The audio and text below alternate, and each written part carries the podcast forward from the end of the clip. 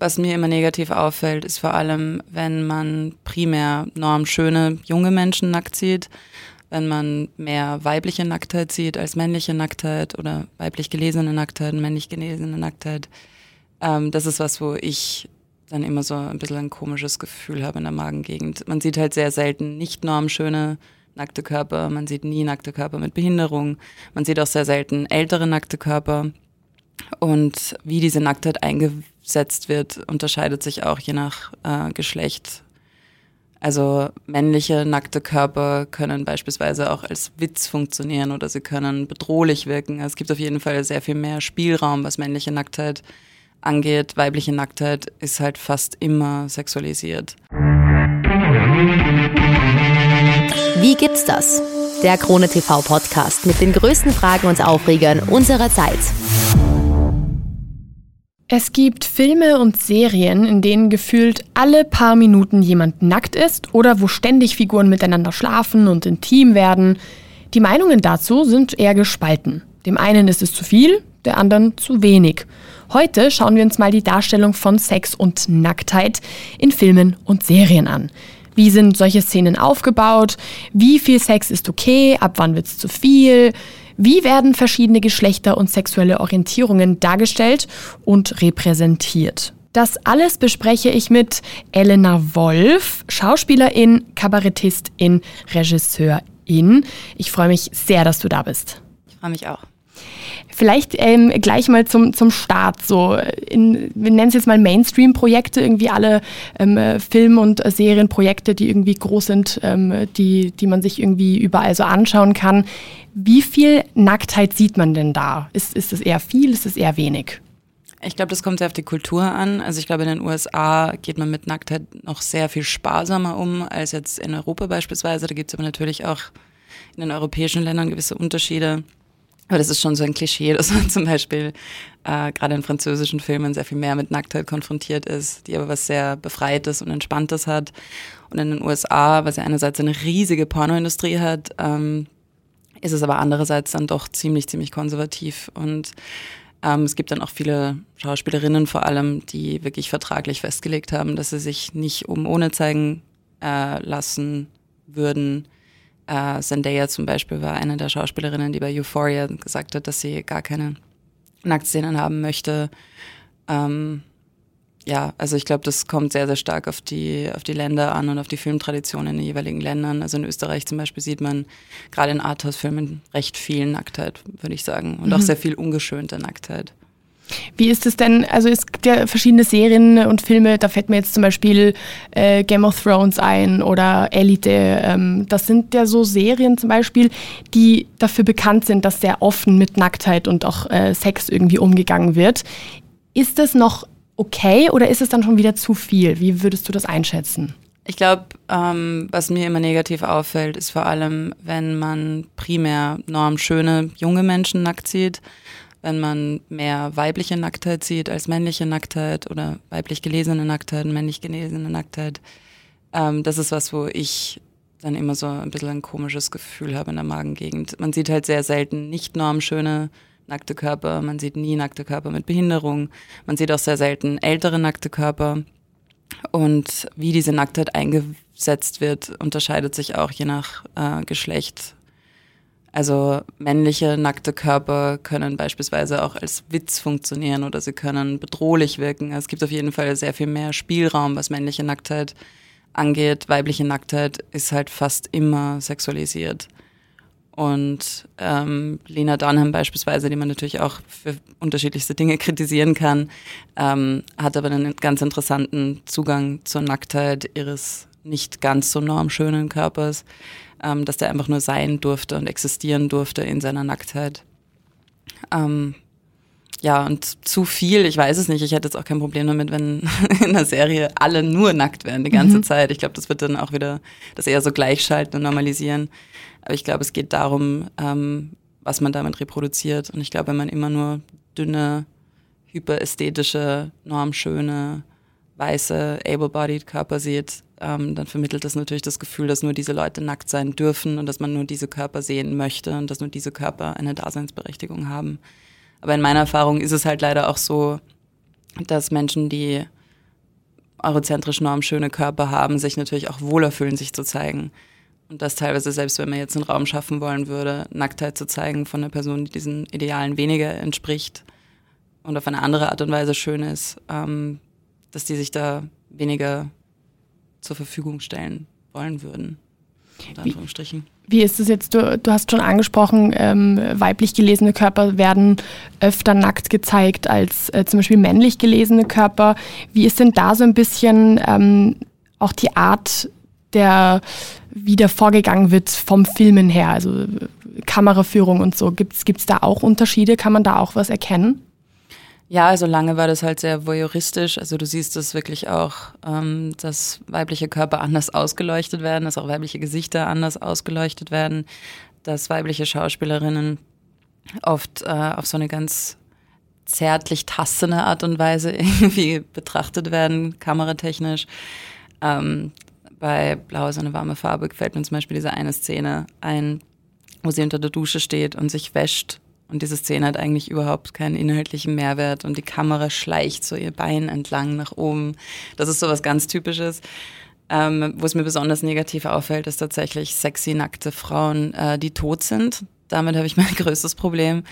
Also wie oft ich schon ästhetisch gefilmte Leichen gesehen habe, ästhetisch gefilmte Frauenleichen, ja. nackte.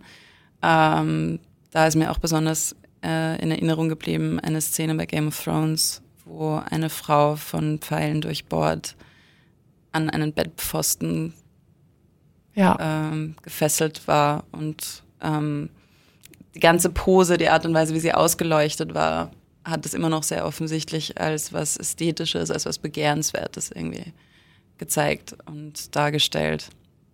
Und das ist was, was mir immer sehr, sehr negativ auffällt. Und das hat natürlich damit zu tun, wie wird was ausgeleuchtet, wo ist der Fokus drauf, wie lange hält man hin. Das sind natürlich alles irgendwie so inhärente Mechanismen, die irgendwie verdeutlichen, wie die zuschauende Person das zu empfinden hat. Mhm. Und gerade bei sexualisierter und sexueller Gewalt ist oft das Problem, dass diese Szenen danach auf Pornoseiten landen und Leute, die dann benutzen, um sich ähm, ja, aufzugeilen dazu. Und das ist natürlich was, was man durch die Art und Weise, wie man es filmt, auch verhindern könnte bis zu einem gewissen Grad. Mhm. Stimmt jetzt, wo du das sagst mit den, mit den äh, Leichenkörpern auch, das ist, ist mir zwar noch nie aufgefallen, aber jetzt, wo du sagst, das stimmt. Und gerade nämlich diese Szene, ich weiß nämlich genau, welche Szene du meinst, ähm, das ist irgendwie sehr verschreckend. Jetzt ähm, reden wir natürlich irgendwie über normschöne ähm, Körper, wir reden über Männer, wir reden über Frauen. Wie schaut es denn auch mit anderen Geschlechtern aus? Also es wird ja, ähm, es werden ja eigentlich, äh, soweit ich das irgendwie in Erinnerung habe von den meisten Filmen, die ich gesehen habe, wenn es Nacktszenen gibt, dann sieht man eigentlich nur Cis-Personen. Also ähm, da gibt es jetzt nicht wirklich äh, Trans-Personen, die zum Beispiel gezeigt werden oder so. Wie ist da deine Erfahrung? Ähm, ich glaube, das kommt auch wieder ganz stark darauf an, von welche Industry wir sprechen. Ähm, das hat einerseits mit Sicherheit damit zu tun, dass irgendwie Nicht-Cis-Personen schon mal vollkommen unterrepräsentiert sind. Das fängt schon strukturell damit an, dass sie sich kaum an Schauspielschulen sehen, ergo dann vielleicht auch weniger vorsprechen gehen, beziehungsweise wenn sie vorsprechen gehen, dann nicht genommen werden, ergo keine Ausbildung haben, ergo als unterqualifiziert gelten ähm, und deshalb auch gar nicht oft wirklich in die Möglichkeit kommen oder in die, in die Situation kommen und die Möglichkeit bekommen. Ähm, da fängt es schon mal an. Und ich glaube, es hängt aber auch damit zusammen, dass ähm, man Trans-Geschichten insbesondere als ähm, so ein bisschen Trauma-Porn erzählt und dass es selten darum geht, irgendwie Menschen würdevoll darzustellen. Und in den Kontexten bin ich tatsächlich sogar froh, noch keine nackten Transkörper gesehen zu haben, weil ich mir denke, wenn, dann möchte ich eine, eine Transperson sehen, die sich nicht nur über ihre Transness definiert, die eine Selbstverständlichkeit hat, auch mit ihrem Körper. Also ich finde es auch schade, eine Trans-Identity immer nur über die Dysphorie irgendwie zu erzählen, immer nur über das Ablehnen des eigenen Körpers, was ja sehr viel damit zu tun hat, was wir gesellschaftlich oktroyiert bekommen. Ähm, also wenn ich sowas sehe, dann würde ich sehr gern eher sehen mit einer Person, die sehr selbstverständlich umgeht mit ihrem Körper. Ähm, also gibt es ein Negativbeispiel von einem Film von einer CIS-Person über eine Transfigur, gespielt von einer weiteren CIS-Person. Ähm, und der wurde sehr positiv diskutiert, dieser Film. Ich habe den persönlich nicht gesehen. Ähm, aber was von der Trans-Community sehr viel kritisiert wurde, war, dass man ziemlich traumatische Methoden gesehen hat, wie diese Hauptdarsteller, also wie, diese, wie dieser Hauptcharakter, wie diese Transfrau in diesem Film äh, ihren Penis verletzt, sich verletzt, indem sie äh, sich versucht, irgendwie selbst zu kastrieren. Also diese Art von Darstellung ist mhm. irgendwie auch was, worauf man, glaube ich, ganz gut verzichten könnte. Und ansonsten so eine selbstverständliche Nacktheit von Transcharakteren würde man, wenn, dann wahrscheinlich am ehesten finden in so Serien wie Sex Education oder so, wo sehr viel selbstverständlicher mit der Diversität einer Gesellschaft umgegangen wird. Aber jetzt wirklich, also ich versuche gerade wirklich zu überlegen, ob mhm. mir was einfällt. Und ich glaube, nicht wirklich. Also klar, in Pose ähm, waren es hauptsächlich Transfrauen, ähm, die gespielt haben, Cast oder auch in Transparent, aber ich glaube wirklich nackt hätte ich niemanden gesehen. Also wenn, siehst du sie eher in sexuell aufreizenden Dessous, mhm. du siehst Transfrauen vor allem sehr häufig irgendwie in Rollen, wo sie Sexarbeiterinnen darstellen. Also so dieses voyeuristische ähm, kommt schon viel vor. Aber jetzt wirklich so eine selbstverständliche Nacktheit von Transpersonen habe ich, glaube ich, noch kaum gesehen. Und ich weiß aber auch noch nicht, ob das überhaupt möglich wäre, ähm, so wie die Welt gerade ist, dass man einen Rahmen schaffen könnte, wo ich garantieren könnte, dass dem auch respektvoll begegnet wird. Es ist auf jeden Fall nicht so einfach. Ist es denn etwas, ähm, wenn du nicht auf der schauspielenden Seite bist, sondern ähm, ich sage jetzt mal auf der äh, äh, äh, produzierenden Seite irgendwie bist, ist es denn etwas, wo ähm, wo du dir auch viele Gedanken drüber machst. Wie, wie ist da so ein bisschen auch der, ja, deine Gedankenwelt dabei? Weil das, also ich stelle es mir sehr, sehr schwierig vor, wenn man ähm, auf der einen Seite äh, sich dessen bewusst ist, dass das halt fehlt, aber auf der anderen Seite noch nicht ganz klar ist, äh, wie kriege ich das hin, dass ich auch für den Schauspieler, die Schauspielerin ähm, äh, einen Safe Space irgendwie kreieren kann. Wie, wie schaut das aus? Ja, was ich jetzt natürlich vergessen habe, ist, es gibt natürlich eine Nacktszene von einer nicht-binären Person, nämlich von mir in meinem eigenen Film, wo ich natürlich auch diesen Rahmen geschaffen habe, wo das klar war, aber ich bin ja nicht eindeutig lesbar als nicht-binär für die meisten Menschen, weil die meisten Menschen ja Nicht-Binarität mit Androgynität verwechseln, beziehungsweise auch so eine gewisse Grunddysphorie voraussetzen oder so, oder sich vielleicht jemanden wünschen, äh, der die Brüste amputiert hat oder ähm, mehr geschlechtsangleichende Maßnahmen ergriffen hat, äh, wo ich zum Beispiel nie wirklich die Notwendigkeit gesehen habe für mich. Ähm, also ja, mich gibt's und die Szene gibt's. Ähm, ich mache mir viele Gedanken darüber. Ich mache mir viele Gedanken darüber, was äh, ich überhaupt erzählen darf, was auch für die Community zum Beispiel einen Mehrwert darstellen würde. Ähm, ich frage mich zum Beispiel, ob ich als nicht-binäre Person trans genug bin, um jetzt eine Geschichte einer Transfrau erzählen zu dürfen oder eines Transmannes erzählen zu dürfen. Ich frage mich, ob ich ähm, da überhaupt die Kompetenzen hätte. Ich glaube, wenn ich sowas machen würde, und das werde ich wahrscheinlich auch irgendwann in der Zukunft, hätte ich einfach gern in jedem einzelnen hierarchischen, in jeder einzelnen hierarchischen Stufe oder in jedem Schaffensprozess äh, mehrere Transmenschen dabei, die mir helfen, die mich beraten, die ähm, dann auch äh, überprüfen können, ob das dem gerecht wird, was es sein soll. Ähm, ich glaube halt nicht, dass ich das machen würde, ohne den Eindruck zu haben, dass ich so weit bin, da keine Verletzung mitzuschaffen. Und selbst als jemand, der nicht cis ist, habe ich trotzdem nicht das Gefühl, zu 100 Prozent an dem Punkt zu sein, wo mir keine Fehler unterlaufen könnten. Falls das irgendwie Sinn macht. Absolut, absolut. Ich denke auf jeden Fall viel darüber nach. Es, generell im Film denkt man sehr viel über Repräsentation nach und da tun sich einfach sehr, sehr, sehr viele Fragen auf. So darf ich als weißer Mensch eine Figur schreiben, die explizit nicht weiß ist, dann sollte die Person ihr nicht weiß sein verhandeln oder es gar nicht verhandeln, ähm, ist das dann ignorant, wenn die Person das gar nicht verhandelt? So ist es dann eine Ignoranz gegenüber dieser doch anderen Lebenserfahrung. Ähm, also da tun sich einfach unfassbar viele Fragen auf. Ähm, beteiligt man dann die nicht weiße Person am Schreibprozess oder nicht? Ist es dann auch wieder exploitative? Gerade in meinem in meiner Position ist es nochmal schwierig, weil ich halt jetzt nur independent gedreht habe bis jetzt und sehr, sehr, sehr wenig Gelder zur Verfügung hatte. Deshalb konnte ich jetzt zum Beispiel auch nicht jemand dazuschalten, der ähm, das Ganze nochmal gegenliest. Mhm. Ähm, also ich hatte keinen Sensitivity Reader, keine Sensitivity Readerin. Also das macht es natürlich nochmal schwieriger. Ähm, ich glaube, in einem voll finanzierten Projekt, wo ich alle Mittel zur Verfügung hätte, würde ich mich auch diesen Geschichten nochmal mehr annähern, weil ich einfach die Ressourcen hätte und weil ich wüsste, ich kann auch den Leuten ökonomisch das bieten, was ihnen zusteht. Und könnte dann auch wirklich sehr selektiv umgehen mit den Menschen vor und hinter der Kamera. Dass das auch wirklich, wirklich sicher ist. Ich meine, ich hatte jetzt in meinem Film auch einige nicht-binäre Menschen vor und hinter der Kamera. Und es war schon da schwierig, einfach immer wieder zu betonen, dass die Pronomen bitte respektiert werden sollen. Ich weiß, dass das niemand absichtlich gemacht hat. Ich weiß, dass da niemand irgendwelche negativen Absichten hatte. Also niemand war jetzt irgendwie aktiv und, und absichtlich transphob. Aber es sind trotzdem Dinge, wo man sehr dahinter sein muss mhm. und ähm, wo einfach noch nicht genügend Wissen und Schulung da ist. Wie ist es denn, ähm, ich meine, das klingt vielleicht nach einer blöden Frage, aber vielleicht so als, als Gegenstellung, wie ist es denn in, in, in den meisten großen Projekten, die man irgendwie so sieht? Wie, wie wird da auch mit Diversität sowohl äh, vom Cast als auch, ähm, ähm, auch Thema Repräsentation, wie wird damit irgendwie so umgegangen? Ähm, sieht man da auch vielleicht eine Entwicklung irgendwie in den letzten Jahren?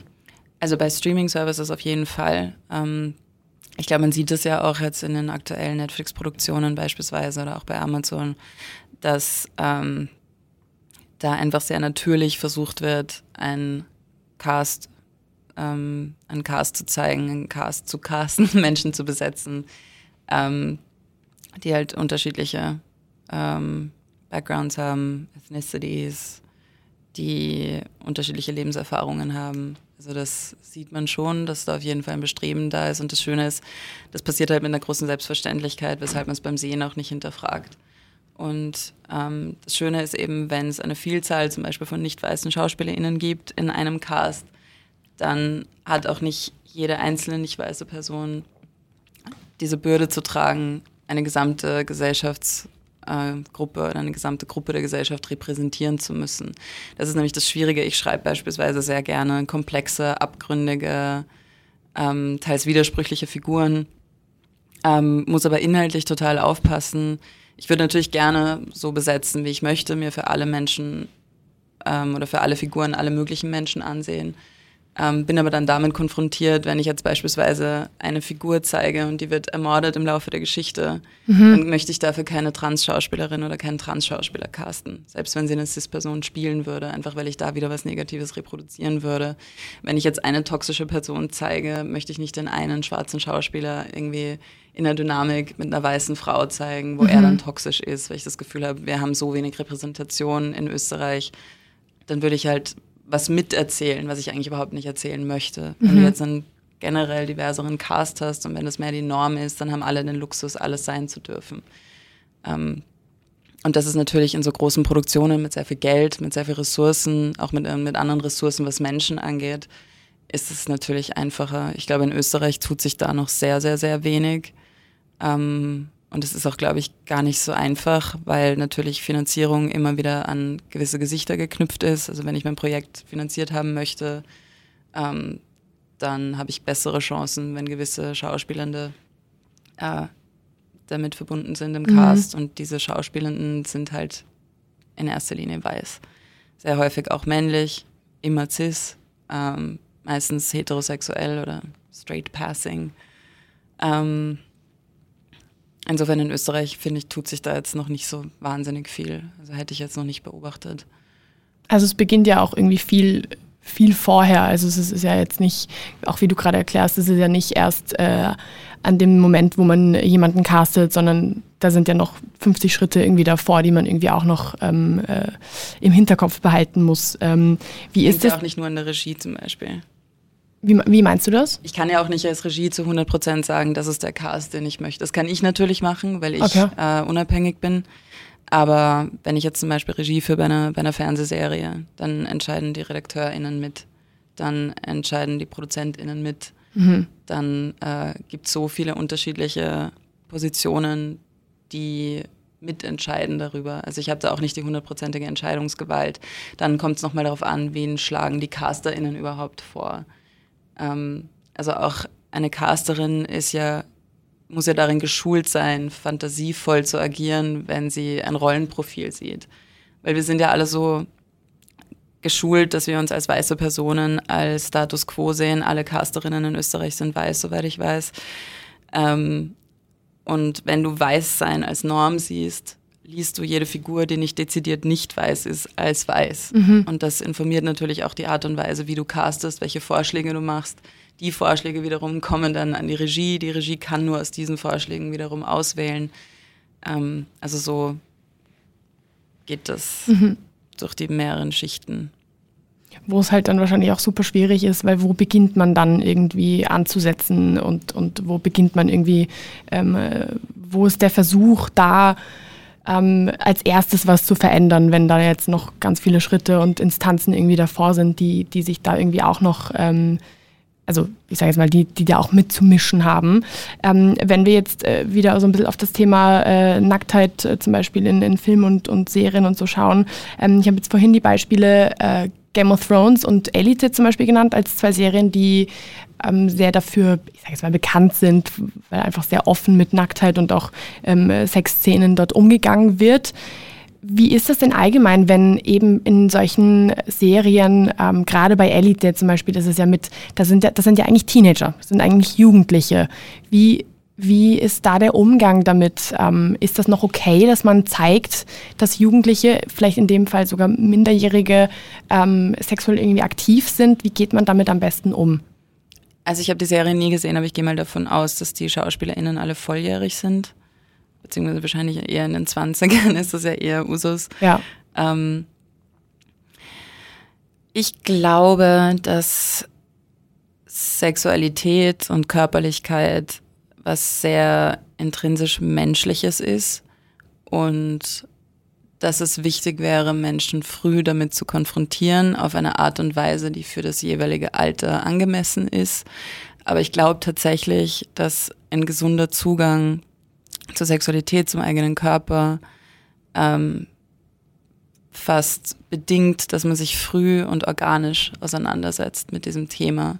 Und ich glaube, dass es gesund ist, Kinder auch schon relativ früh damit zu konfrontieren. Natürlich nicht so explizit und natürlich nur mit Dingen, die äh, in dem Alter verdaubar sind. Aber ich glaube, so diese komplette Tabuisierung von Sexualität bis zum Alter von 16, 17, 18 ist absurd und eher schädlich. Und ich finde eben auch, äh, dass zum Beispiel nicht heterosexuelle Paare zu sehen, nicht cis-Paare zu sehen, äh, wichtig wäre. Und ich glaube, dass es sehr vielen Menschen, die sich nicht in der Normgesellschaft so vertreten fühlen, helfen könnte, was ihr Selbstbild angeht. Und ich glaube, das könnte sich sehr positiv auf ihre mentale Gesundheit auswirken. Ähm, deshalb finde ich das eigentlich positiv, äh, wie es zum Beispiel in Sex Education gelöst ist, finde mhm. ich, ist ein sehr positives Beispiel, weil man auf eine sehr lustvolle, freudvolle, liebevolle, komödiantische Art und Weise mit sexuellen Themen konfrontiert wird, ähm, die einfach wichtig sind in dem Alter, von denen ich, glaube ich, noch nie gehört hatte in dem Alter. Also es gab mal eine ganze Episode, wo es um Anal Douching ging. Stimmt, ja. Und das war halt auch irgendwie so eine lustvolle Art und Weise und das fand ich sehr, sehr positiv. Ich glaube, worauf man eben aufpassen muss, ist, ähm, was empfindet man, wenn man sich das ansieht und ähm, wer sieht sich das letztendlich an und ist es exploitative oder ist es lustvoll? Ähm, was sind die Gefühle, die man hat, wenn man sich das anschaut? Ähm, Normal People beispielsweise hatte ja auch sehr viele relativ explizite Sexszenen und die waren aber alle sehr, sehr würdevoll und sehr ästhetisch finde ich gar nicht unbedingt wichtig, aber ähm, respektvoll, würde ich sagen. Mhm. Und respektvoll beinhaltet natürlich auch, dass die SchauspielerInnen sich wohlfühlen in der Situation, dass es Intimacy Coordinators gibt, wenn man die Ressourcen hat. Hatte ich bis jetzt natürlich leider auch noch nicht, aber wenn man die Ressourcen hat, was ja bei solchen Sets möglich ist, dass das auch einfach choreografiert wird, dass man auch beim Cast schon darauf achtet, so sind das Menschen, die sich wohlfühlen miteinander.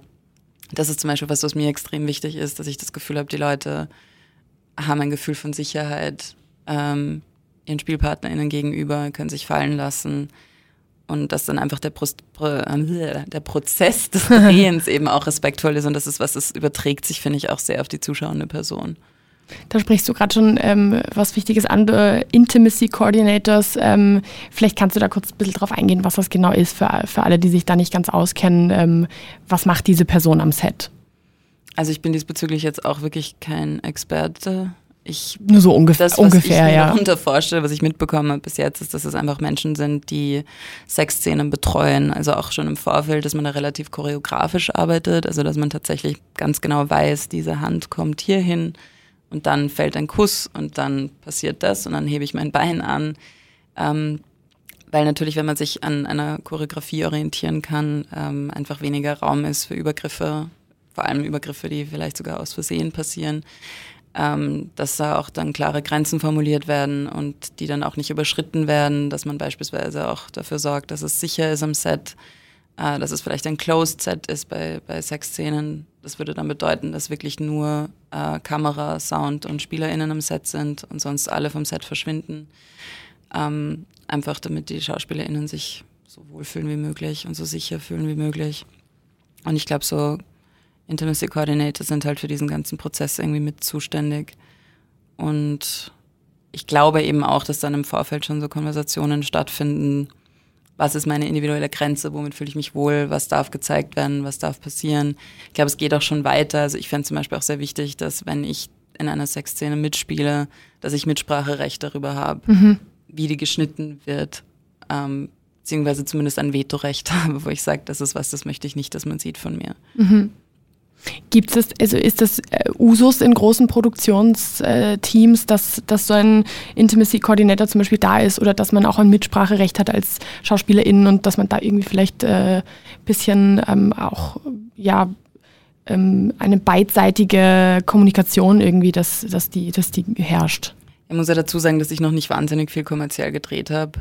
Ähm, in den Produktionen, in denen ich dabei war, glaube ich nicht, dass es das gegeben hat. Von meinen Schauspielfreundinnen habe ich das auch noch nicht wirklich gehört.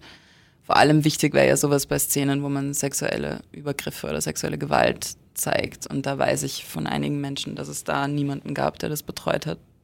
Lustig ist schon, du kriegst halt Stunt-KoordinatorInnen für jede Watschen, hat Celine ja auch schon gesagt. Und Stimmt, ja. ähm, so wirklich komplexe Szenen, wo es dann wirklich um, um schwere physische Gewalt geht oder sexuelle Gewalt, ähm, ist da irgendwie relativ wenig Verständnis da. Also soweit ich weiß, ist es noch nicht so ganz die Norm. Mhm. Ich nehme aber an, in Hollywood beispielsweise hat sich das schon etabliert. Ähm, da sprichst du jetzt was an, wo, wo ich natürlich auf jeden Fall auch ähm, ähm, zum einen mal eine Triggerwarnung irgendwie aussprechen möchte, ähm, weil wir da vielleicht kurz irgendwie auf dieses Thema eingehen ähm, und, und das Thema Gewalt, sexuelle Gewalt irgendwie ansprechen. Ähm, zum anderen soll da aber auch ganz klar sein, dass ähm, das ein Unterschied ist, ob das jetzt eine Sexszene ist, ähm, wo äh, Sex mit Consent, wo, wo alle Teile irgendwie damit einverstanden, ist, äh, einverstanden sind äh, in der Geschichte, sage ich mal, ob die da, da, stattfindet oder ob es eben zum Beispiel ähm, zu Übergriffen kommt. Also das ist mal äh, gleich vorweg wichtig, dass da irgendwie der Unterschied irgendwie klar ist. Ähm, wenn wir da jetzt gerade von Szenen sprechen mit Übergriffen, wie ist das denn, wie ist da denn so ein bisschen die Darstellung in, in Filmen, Serien, im, im Fernsehen, ähm, wenn du der vielleicht auch, auch auf so, ich nenne es wieder Mainstream-Projekte irgendwie schaust und auf, auf, auf, große Produktionen, die man halt so kennt? Ähm, das ist was, was mich tatsächlich sehr häufig wahnsinnig frustriert. Ähm, ich hatte da mal eine Situation mit einem Regisseur, der bei uns einen Workshop gegeben hat, als ich noch Schauspiel studiert habe, und der hat uns einen Film gezeigt, wo ein für mich deutlich sexueller Übergriff gezeigt wurde, den er anders betitelt hat. Also die Szene war in etwa so, dass ähm, ein Mann eine Frau mit sich im Zimmer einsperrt, sie hüllt sich in ihren Mantel, versteckt sich, sagt, sie will raus, er lässt sie nicht, dann wirft er sie aufs Bett, zieht sie aus, sie sagt immer wieder Nein, also wirklich verbalisiert auch immer wieder Nein, versucht sich zu wehren, ähm, schafft es nicht und ähm, sieht so visually distraught aus und letztendlich schlafen sie dann miteinander. Und am nächsten Tag haben sie Frühstück und alles ist gut. Und dann meinte er dazu, äh, er wollte uns das zeigen, weil das war so eine unkonventionelle Art und Weise, eine Annäherung zu demonstrieren. Und ich, und ich fand das so verstörend, weil ich mir dachte, ich war in dieser Situation schon, ich kenne diese Situationen. Ähm, es ist interessant, wie man das so wahrnehmen kann. Und es war aber auch offensichtlich vom Regisseur so intendiert. Also der hat das wirklich, glaube ich, auch nicht als Übergriff inszeniert, aber es war so klar und eindeutig einer. Es war nicht mal mehr eine Grauzone. Es war mhm. einfach ganz eindeutig ein Übergriff. Und diese Idee, dass man muss eine Frau so ein bisschen überreden, man muss eine Frau ein bisschen nötigen, Frau oder weiblich gelesene oder sozialisierte Person, ähm, dass das was mit Romantik zu tun hat oder mit Verführung. Die Verführung ist ja eher, ich sage am Anfang Nein und dann sage ich Ja. Eine Verführung ist nicht, ich höre auf, Nein zu sagen. Mhm. Also das ist ja nicht so wirklich die Idee dahinter. Und die Art und Weise, wie das gefilmt wird, wie vor allem die Konsequenzen dessen gezeigt werden, das ist das, was mich auch sehr oft stört, ist, dass der Fokus liegt ganz häufig auf dem Mann und auf seine Reaktion darauf, dass die Frau quasi sein Eigentum beschädigt wurde. Das wird ganz oft so als Plot-Twist verwendet, ähm, damit der Mann dann einen Grund hat, einen Rachefeldzug irgendwie zu starten, damit der Mann irgendwie dann einen Grund hat, über sich hinauszuwachsen oder irgendwelche Untiefen in sich zu entdecken. Also der Fokus ist sehr häufig ähm, dann tatsächlich auf dem Vater der Frau, auf dem Freund der Frau. Irreversible ist, glaube ich, da auch ein gutes Beispiel.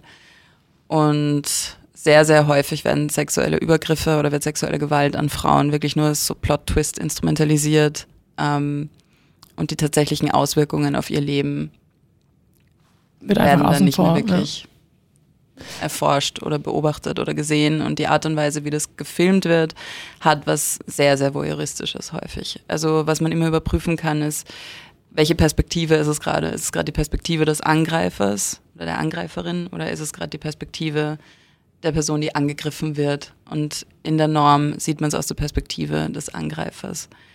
Und ähm, ich fand beispielsweise Red Sparrow auch ein interessantes äh, ein, ein interessantes Fallbeispiel, wo die Gewalt, die ihr widerfährt, so sexualisiert und ästhetisiert und ausgeleuchtet wird, dass ich mir sehr, sehr gut vorstellen kann, wie das aus dem Kontext gerissen immer noch als Masturbationsvorlage verwendet werden mhm. Es gibt halt einfach Leute, die so denken, es gibt Leute, die sich an sowas an, also aufgeilen, aber natürlich kann ich entscheiden, welche Bilder ich zeige, wie ich was wie ich was ausschlachte oder auch nicht ausschlachte, wie voyeuristisch ich damit umgehe. Ein sehr gutes Beispiel war für mich Unbelievable. Das war eine Serie, wo es darum ging, dass ein Angreifer relativ willkürlich wirkend Frauen ausgesucht hat, die, bei denen eingebrochen ist und die vergewaltigt hat. Und eines der Hauptprobleme war, dass eines der ersten Opfer, das versucht hat, das anzuzeigen, eben nicht das perfekte Opfer war und ihr wurde nicht geglaubt weil sie eine schwierige Vergangenheit hatte, weil sie ein schwer erziehbarer Teenager war und so weiter und so fort. Und die Art und Weise, wie man die sexuelle Gewalt da dargestellt hat, war extrem auf dem psychologischen Erleben und Empfinden des Opfers. Ähm, man hat sich auch nicht wirklich mit der Psychologie des Täters befasst. Der Täter prinzipiell war nicht wirklich Zentrum dieser Erzählung, wurde nicht glorifiziert, man hat sich nicht wahnsinnig interessiert für ihn. Es gibt ja sehr, sehr viel, dass wir so versuchen, den Mythos des Täters zu begreifen und ihnen dadurch aber gleichzeitig Kultstatus verleihen und sie dadurch eigentlich zelebrieren. Mhm. Und ich frage mich manchmal, ob das nicht diese Idee perpetuiert, dass du dich unsterblich machst durch so ein Handeln. Mir fällt jetzt ähm, eine Serie ein, die ich vor ein paar Monaten gesehen habe. Ähm, eine spanische Produktion heißt Alba. Ähm, auf Netflix kann man die sehen. Und da geht es eben auch, das ist auch eher aus der Geschichte ähm, von der Frau, äh, die in dem Fall ähm, zum Opfer von einer Vergewaltigung wird. Ähm, und es wird eher aus ihrer Perspektive erzählt. Was ich allerdings, und, und das finde ich zum einen zwar gut, was ich allerdings in der ähm, Serie überhaupt nicht gut fand, ähm, waren einfach die Szenen, die dann gezeigt wurden, weil das einfach viel zu explizit war. Man hätte es überhaupt nicht mal erst zeigen müssen. Also hätte es auch einfach nur andeuten können, wenn überhaupt. Ähm, und mit einem Blick auf äh, das Produktionsteam war dann auch klar, so, okay, das waren ganz offensichtlich ähm, nur in diesem Prozess, in diesem äh, Entscheidungsprozess waren offensichtlich nur äh, Cis-Männer mit ähm, äh, äh, involviert.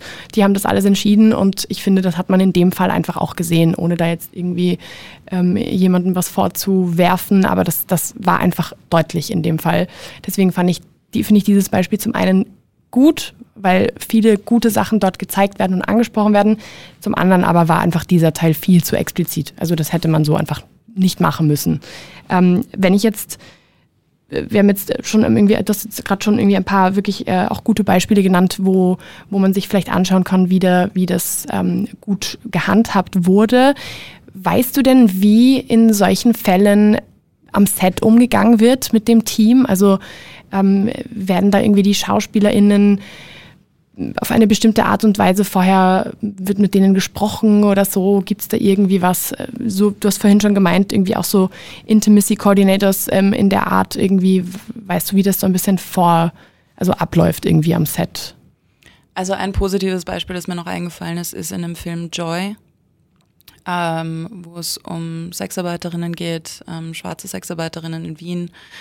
Ähm, und da gibt es eine wirklich sehr verstörende Szene, ähm, wo man begreift, was gleich passieren wird, das dann aber vollkommen ausgelassen wird und man danach nur das Resultat des Ganzen sieht. Aber der Akt selber findet überhaupt nicht statt. Ähm, und es war trotzdem, oder vielleicht gerade deshalb, unfassbar verstörend und es war aber auch wichtig für den Inhalt dieses Filmes, wichtig für das Thema dieses Filmes, ähm, wichtig auch für die Empathie, die man diesen Frauen gegenüberbringen soll oder möchte, die ja letztendlich dann selber schlimme Dinge tun. Aber ähm, da war wahrscheinlich dieses Coaching insofern nicht notwendig, weil die Szene einfach ausgelassen oder weggelassen wurde. Mhm. Mein persönlicher Zugang ist auch, dass ich glaube, ich würde so, ich würde sowas einfach nicht drehen. Ich würde es nicht, ich würde es niemanden spielen lassen wollen. Ähm, ich habe selber eine Szene gespielt, mal in einem Kurzfilm. Ähm, da haben wir einfach auch zu zweit uns das erarbeitet oder beziehungsweise gemeinsam mit der Regisseurin, dass wir einfach auch so eine Art Choreografie entwickelt haben, sehr viel darüber gesprochen haben. Es war tatsächlich für den Mann noch schwieriger als für mich, weil er jemand ist, der sehr Berührungsängste hat, ähm, sehr Angst hat, Menschen zu nahe zu kommen. Äh, also so wie ich es bis jetzt immer gehandhabt habe, also gut, ich habe keine sexuellen Gewaltszenen bis jetzt gehabt, aber Sexszenen, Intimitätsszenen ist, dass ich einfach sehr nah zusammengearbeitet habe mit den SpielerInnen. Und ich glaube, es ist vor allem wichtig, immer eine Atmosphäre zu schaffen als Regieperson, wo jeder weiß, ein Nein hätte für mich keine negativen Konsequenzen. Ich würde für ein Nein nicht sanktioniert werden. Ein Nein wird respektiert, ein Nein wird angenommen, ein Nein wird willkommen geheißen also für mich, mein Prinzip ist, ich zeige sehr gerne Nacktheit. Ich liebe Sex. Ich liebe Sex zu zeigen. Ich liebe alles, was mit Sinnlichkeit zu tun hat. Ähm, Essen, Körper, Lust ist was, was ich wahnsinnig gerne mag. Ich habe aber absolut kein Bedürfnis, das irgendjemandem aufzuzwingen oder aufzudrängen, mhm. der sich genau darin nicht sicher oder wohl fühlt. Und das verliert dadurch auch sofort jeden Mehrwert für mich. Und deshalb versuche ich zumindest, und ich glaube, es ist ganz gut gelungen bis jetzt, und es hat auch absolute Priorität für mich, einfach immer einen Rahmen zu schaffen, wo die Menschen wissen, jedes Nein ist hundertprozentig akzeptabel. Auch mhm. in einer Szene, auch wenn wir drehen, auch wenn wir Zeitdruck haben, äh, auch im Vorfeld, auch im Castingprozess. Nichts muss stattfinden und es ist nicht Voraussetzung. Ähm, beziehungsweise wenn es jetzt Voraussetzung wäre für mich, nicht simulierte Sexszenen zu drehen, würde ich mir natürlich Menschen suchen von Anfang an, die da dezidiert Lust drauf haben. Selbst die würde ich dann aber am Set nicht dazu zwingen wollen ja. oder nötigen wollen oder so. Zwang ist ja nicht immer irgendwie nur gewaltsam, nicht physisch gewaltsam, sondern es kann natürlich auch irgendwie ein Gefühl Manipulation sein, sein ja. oder Druck sein oder wenn die Leute angenervt sind von dir. Ja, jetzt habe ich ziemlich ausgeholt. Alles gut. Aber also ich glaube, dass halt vor allem so choreografisch gearbeitet wird. Ähm, und ich glaube, wenn man sich viel mit der Psychologie von, von, von Opfern von sexualisierter Gewalt irgendwie auseinandersetzt, dann müsste man eigentlich auch gut nachvollziehen können, wie man dann sowas zeigt und worauf man den Fokus legt. Aber ich zum Beispiel, ich kann es ehrlich gesagt einfach nicht mehr sehen. Ich will es nicht mehr sehen. Es mhm. interessiert mich nicht mehr. Wir alle wissen, dass es stattfindet. Wir alle wissen, wie es aussieht die meisten Filme, in denen das vorkommt, geben ja überhaupt nicht vor, irgendeine Aufklärungsarbeit leisten zu wollen. Es ist meistens ein billiger Plot-Twist. Es ist meistens nur voyeuristisch. Es ist für billigen Shock-Value. Brauche ich eine Szene, wo eine Frau 15 Minuten lang anal vergewaltigt wird? Brauche ich das 15 Minuten lang aus allen möglichen Perspektiven und finde das dann auf YouPorn? Ich finde, es ist einfach tatsächlich kaum mehr notwendig. Ja. Und das Ding ist, ja, es findet ja statt. Ja, ich weiß aber zum Beispiel auch, dass es Kinderpornografie gibt und ich sehe das trotzdem nicht filmisch repräsentiert weil ich das nicht sehen möchte, weil ich das nicht sehen will, weil ich das nicht reproduzieren möchte. Man weiß, dass Gewalt an Tieren stattfindet. Ich muss deshalb trotzdem nicht zeigen, wie, wie Tiere gequält werden. Also ich finde immer dieses Argument so ein bisschen absurd und ich glaube auf eine Art und Weise diese ständige Konfrontation mit Gewalt an, an, an Transkörpern, an Black Bodies, an, an weiblichen Körpern und weiblich gelesenen, interpretierten Körpern normalisiert das Ganze auch. Mhm. Das heißt, es gibt schon, deiner Meinung nach gibt es schon einfach Grenzen. Es, es, muss nicht alles einfach gezeigt werden. At this point. Also brauche ich jetzt in jedem dritten Tatort irgendwie eine vom Partner ermordete Frau, eine vergewaltigte Frau, einen vergewaltigten Teenager. Es hat reale Konsequenzen, Menschen schauen sich das an, es normalisiert diese Gewalt, es macht diese Gewalt irgendwie alltäglicher. Gleichzeitig können wir trotzdem nicht wirklich drüber sprechen, zumindest nicht privat, nicht miteinander ist immer noch unglaublich tabuisiert. Also ich glaube, diese Darstellung stellt keinen Mehrwert dar. Mhm. Und ich persönlich glaube, würde ich darauf verzichten. Beziehungsweise wenn, dann finde ich, lohnt sich mehr in diese Grauzonen von Übergriffigkeit irgendwie zu, zu forschen oder dorthin zu schauen, als immer so diese expliziten Gewaltdarstellungen. Vor allem, wir sehen ja immer noch nicht Frauen, die kommen. Ich sehe mehr Frauen, die vergewaltigt werden, als Frauen, die einen Orgasmus haben. Ich sehe mehr Frauen, die misshandelt und getötet werden, als Frauen, die geleckt werden. Ich sehe mehr Frauen, die misshandelt werden, als Männer, die, deren Prostata stimuliert wird. Also es ist so interessant, womit wir uns vollkommen wohlfühlen ja. fühlen und was immer noch tabuisiert wird. Und das eine ist sehr viel mehr Alltag eigentlich als das andere. Wenn du jetzt gerade schon darüber sprichst, auch äh, was für Dinge nicht gesehen werden, ähm, wenn wir jetzt von äh, Gewaltszenen äh, weg uns bewegen und äh, auf, auf äh, sage ich jetzt mal, Consent-Szenen wieder zurückgehen. Ähm, Du hast gerade schon gesagt, äh, man sieht zum Beispiel nach wie vor keine Frauen im Film in, und in Serien, was auch immer, die kommen. Wie wichtig ist denn da irgendwie ähm, die Balance zu finden zwischen was schon Realität ist, also was, was, was wirklich aus dem realen Leben eins zu eins so übernommen wird und was noch zu ästhetischen Zwecken, sage ich jetzt mal, irgendwie ähm, gen genommen wird. Da ist jetzt vielleicht äh, der weibliche Orgasmus ein schlechtes Beispiel, aber ähm, Kritikpunkte, die immer wieder gelesen werden, finde ich, ist so, okay, man hat jetzt nach dieser Sexszene nicht gesehen, dass äh, die Frau zum Beispiel aufs Klo gegangen ist oder so. Ähm, oder, oder wo man die Verhütung irgendwie nicht sieht oder wo man ähm, irgendwelche ganz normalen alltäglichen Dinge, die eben beim Sex passieren können, dass die einfach nicht gezeigt werden. Wie wichtig ist es denn da irgendwie zu, diese Balance zu finden? So, was ist schon realitätsnah und was ist nur für die Ästhetik? Also Film funktioniert natürlich immer über Behauptung und Weglassung und ich finde, es kommt auf den Kontext des Filmes an, es kommt auf den Stil des Filmes an, es kommt auf die Grundästhetik des Filmes an. Ähm, ich habe darüber ja einen Witz in meinem Kabarett, dass ich so gern mal einen Vaginalfurz in einem Film hören würde. Das kann ich so und das mache ich irgendwann mal. Ich, also nicht, aber das ist so, ich würde mich totlachen und ich fand das so schön. Also ich finde so diese ganzen Dinge, die peinlich sind, die alltäglich sind, Gerüche und Schwitzen und und ein Kondom, das nicht sofort passt, ein Kondom, das verloren geht, was auch immer. Ähm, weiß ich nicht, Männer, die penetriert werden und nicht nur in homosexuellen Kontexten. Äh, Frauen, die Männer pinnet. Also es gibt so viele Dinge irgendwie, die ich so schön fände, auf eine lustvolle, humorvolle, greifbare Art und Weise äh, darzustellen und zu zeigen und zu repräsentieren. Ich findet mir alles zu wenig statt. Ich glaube, gerade bei solchen Dingen wird uns ein bisschen mehr Realismus eigentlich ganz gut tun. Es ist natürlich immer noch, egal wie du das, also allein wie du das Licht setzt, wie der Schnitt funktioniert, äh, das Ambiente, die Auswahl der SpielerInnen, das ist immer ein Faktor, der das Ganze ein bisschen hochstilisiert oder ein bisschen ästhetisiert. Aber ich glaube, so ein bisschen mehr Realismus würde uns eigentlich ganz gut tun. Ähm, dass man diesen Vorgang nicht so wahnsinnig schönt, weil ich glaube, wir stehen alle extrem unter Druck. Äh, für viele Menschen ist die erste Berührung mit Sexualität halt Pornografie. Ähm, und die ist ja nicht realistischer im Endeffekt als die Darstellung von Sex, die wir in Filmen sehen. Das ist beides eigentlich im Endeffekt genauso inszeniert und genauso weit weg von der Realität. Ähm, das fände ich eigentlich ganz schön, da wie das auch Sex Education ganz gut hinbekommt, finde ich, ähm, zu ergänzen. Fände ich, fänd ich schon schön. Aber natürlich wird es immer ein Weglassen geben, so natürlich auch um die SpielerInnen zu schützen. Die haben ja auch nochmal private, persönliche Grenzen, die da mhm. respektiert werden müssen. Finde ich, finde ich einen sehr, sehr ähm, spannenden Punkt.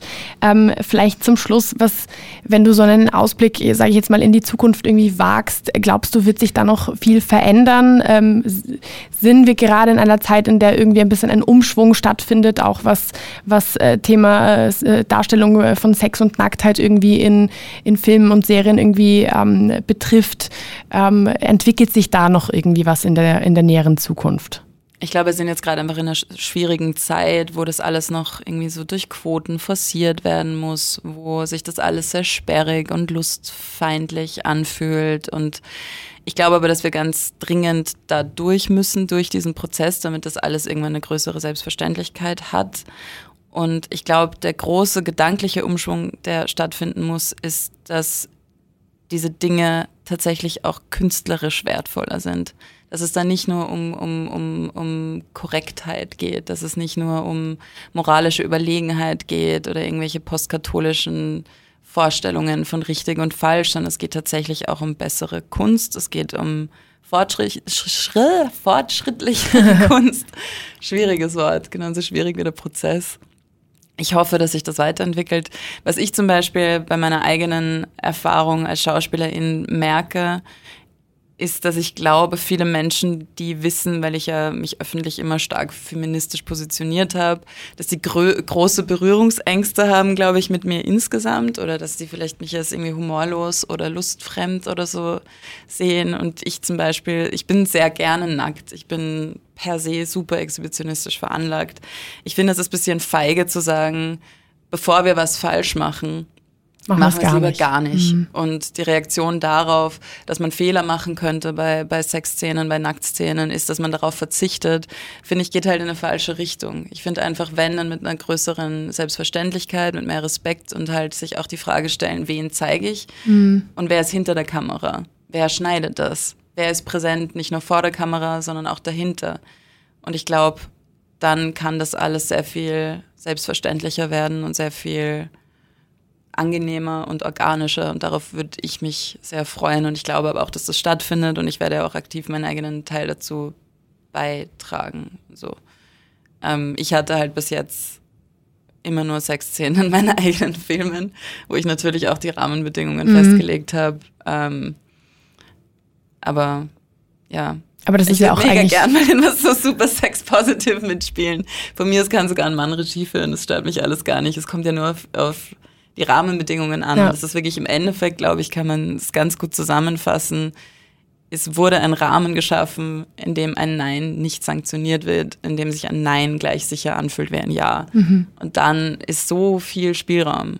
Und stellen muss man sich einem Publikum sowieso immer. Also auch das, was ich jetzt gemacht habe, ich habe einen, ich habe einen, einen, einen lesbischen Dreier gezeigt in meinem ersten Kinofilm, so wurde mir auch gesagt, dass der manipulativ ist wegen der Musik oder dass äh, wir halt drei enorm schöne Personen waren und so weiter und so fort. Also man wird da nie alles richtig machen mhm. können und das habe ich auch mit Sicherheit nicht. Aber ich finde so, man darf sich nicht ganz aus der Affäre ziehen, sondern man muss es weiter versuchen. Aber ich glaube, da ist gerade viel Lust da und ich kenne viele tolle junge FilmemacherInnen, äh, Sophia Hochedlinger, Lorenz Trübinger, David Lapuch, ähm, die alle dabei sind, irgendwie die Welt gerade ein bisschen umzustülpen und zu verändern. Und aus Fehlern lernt man ja im Endeffekt auch. Es ist irgendwie so ein. Elisabeth Tambe habe ich noch vergessen. das ist so ein, so ein bisschen ein dahergesagter äh, Spruch, aber es ist ja wirklich so, aus Fehlern lernt man ja und ähm, demnach ist es ja auch okay, wenn man zumindest es versucht und einem dann vielleicht auch jemand sagt, hey, das war nicht richtig, beim nächsten Mal machst du es dann anders und ähm, auf jeden Fall finde ich das sehr, sehr spannend. Dann vielen, vielen Dank, ähm, dass du da warst. Vielen, vielen Dank für diese, ähm, wie ich finde, wirklich sehr, sehr spannenden Einblicke und, und für deine wirklich sehr, sehr spannenden äh, Ideen und vor allem auch, dass du dir einfach bei deiner Arbeit ähm, so viel Mühe gibst, irgendwie, dass, dass es einfach anders ist als, als, als das, was man kennt. Und das ist ähm, sehr, sehr schön und nicht selbstverständlich. Und deswegen danke, dass du auch da warst heute. Vielen Dank. Dankeschön. Wie gibt's das? Der Krone TV Podcast mit den größten Fragen und Aufregern unserer Zeit.